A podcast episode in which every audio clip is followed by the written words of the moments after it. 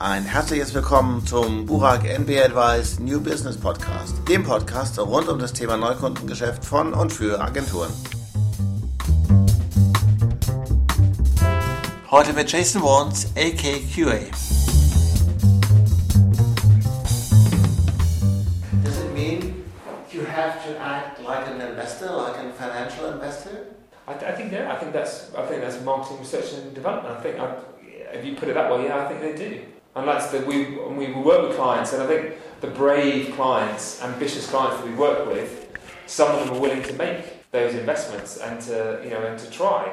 And I think the ones that don't are the, the frustrated you know relationships that we have where we're saying you know come on we have to if you want to be the most innovative if you want to be like pushing the boundaries you have to you have to give the, none of it's all going to make logical you know return on investment sense. You have to you have to make a gamble at some point. I think that the marketing people will understand you. Yeah. But I guess the controlling people will not. yeah. Or the procurement. Yeah, exactly. But, you know, I think... Um, That's a deal breaker. I, I'm having conversation with procurement people where they, they're expecting, they don't understand how they need to pay for it or how they get it but they're asking, but they're asking for. They want innovation. They want they want a, uh, you know a different approach to things. They have the appetite for it definitely, and I think they need to they need to be uh, I suppose confident um, and work in partnership with the marketing people to to do that. I think um, and I think maybe the the, the product development um, departments and companies or, or areas of businesses are more in tune with the investments into new technology than sometimes the marketing people because marketing can sometimes be quite cyclical or, or quite um, short term in that it's a campaign and it lasts for a period of time and then it finishes. And it's very hard to get the investment for a short term when you don't if it's only going to go on for 12 months and then it sort of finishes. Where I think well product development or software development I think is a longer term bet.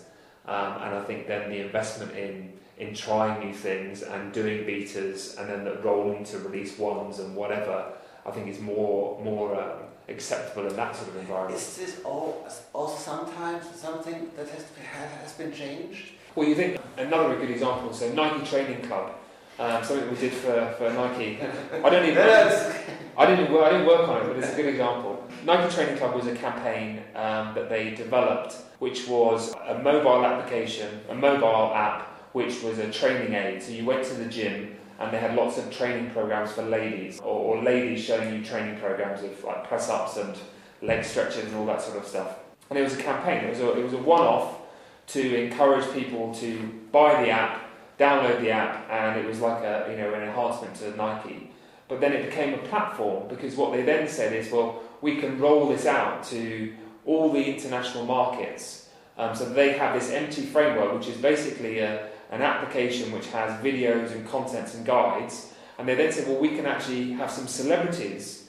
We can have Ellie Goulding to actually put some content in there, and we can have regional, we can have events in actual in Nike in Nike Town in the retail outlets. So we can have a Nike an NTC event in store, and we can have celebrities in this content, and we can up, we can provide updates every month.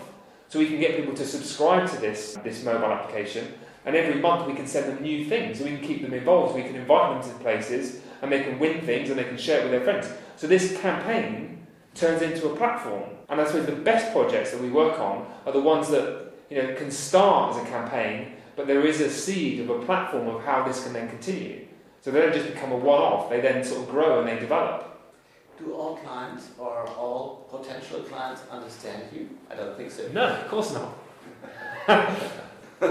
I don't know. There most. I think clients are very digitally aware. I mean, it's not. Um, it's not that this digital world is, is isolated to. No, no, no, no, no, That's not what I'm talking about. There are borders, right? Yeah, but I think we have um, we've we have long standing relationships with clients, and I think um, you know it's a it's a process of you know education and partnership to to do you know work together and to be passionate about their business be passionate about what we believe is possible in the in the digital world. And I think we, we do really try to make the distinction that we're not a digital agency, but we are an agency for what we be, believe to be a connected digital world.